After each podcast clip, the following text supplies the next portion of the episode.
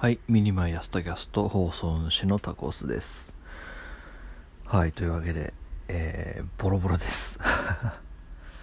いやとりあえずですね、今回のお話は、えー私がやっているお耳に合いましたらという、まあ、ポッドキャストの番組ではないんだよな。まあ、えーまあ、テレ東がやっている、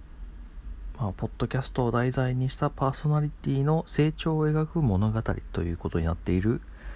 えーお耳に合いましたらという番組があるんです。ドラマがあるんですけれども、それの感想が1週間遅れになってるのはどうにかできないかという話をします。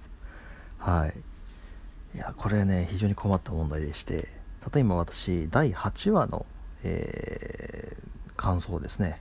えー録音して、で、今、ただいま編集を、えしているところです。で、今日の、まあ、夜、まあ、簡単に言うと、まあ、今日、今日というか、まあ、実際には明日なんですけど、まあ、今日の20、えー4時半、24時半ですね。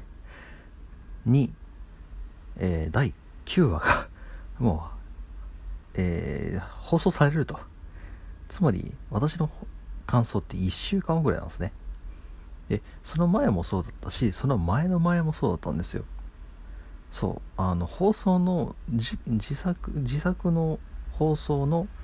えー、1日前に配信をするということをしてしまってるんですね。で、これ何が起こってるかっていうと、えー私のこの「お耳に合いましたら」というポッドキャストじゃあ、えー番組か番組のねまあファンファンというか、まあ、一緒に楽しんでいらっしゃる他の方がですねこれはなんか最新話の感想なんではないかっていうので勘違いをして見に来られる方が多分多いと思うんですよ。うん、で僕多分僕も勘違いするし。でツイッターの方に上げるときにはこれは先週のやつの内容ですというのは、えーちゃんと文面つけてるんですけどまあそちらを見る人も少ないよな。だってポッドキャストのうん一応ねそのノートの方にはねこれは、えー2021年なんちゃらかんちゃらの何日のなんちゃらっていう、まあタイえータイトルの、えー話の内容感想ですというふうにちゃんと書いてはいるんですけどポッドキャスト聞くときってそんなの一時見ないじゃないですか。聞く前にさ。となってきたらやっぱりまあ勘違いして聞き始めちゃってでこれおかしいな。先週のじゃね？ってなる人も、まあ、多いと、うん、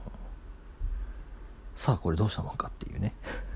すでに1週間遅れてるんですよ。ただあのじゃああれじゃん。あの見た直後に出せばいいじゃんと。見た直後に録音して放送すればいいでしょって話になるんですけど、まあ、まず時間帯が時間帯だと、えー私、えー普通の就寝時間は9時か10時にはもう僕寝てるんですよ。普段は。普段すごい均衡的かと言われたらそうではないね普通に睡眠時間が長いだけなんですけど。そう9時か10時に寝てるのに12時はちょっとしんどいと。12時半か。12時半からまあ簡単に言うと15時までですよ。放送のタイミングとしたら。なのでリアルタイムで見ることはしんどいしで次の日朝から普通に仕事だし見る時間ないし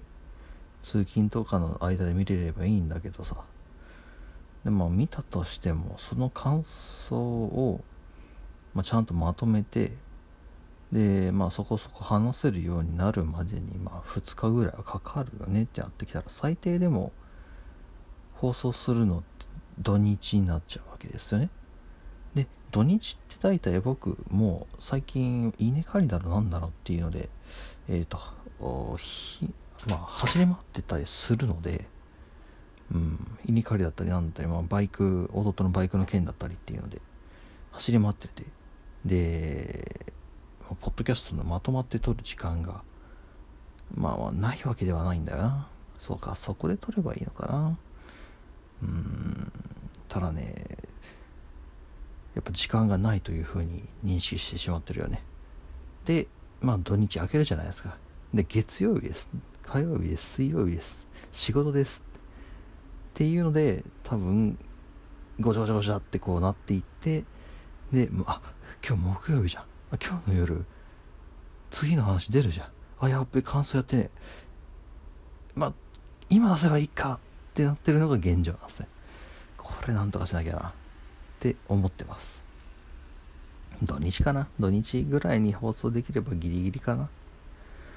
できればそのこういうこの手のさそのドラマとかのテレビで配信してるものの感想ってさできればその日のうちに出すもしくはその放送が終わったすぐに出すっていうのが基本セオリーだという話を伺ってるんですけど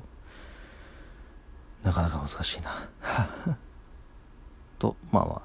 えー、1週間だけだったら TVer とかねそういうアプリケーションで見れるのでそこから見ていただいて見る人も多いだろうしね。で僕の感想に移っていただくのが一番いいんだろうかな、まあ、とりあえずあの1週間置かずに感想を出せるようになりたいなという話でした。またどっかしらでお会いいたしましょう。ではでは。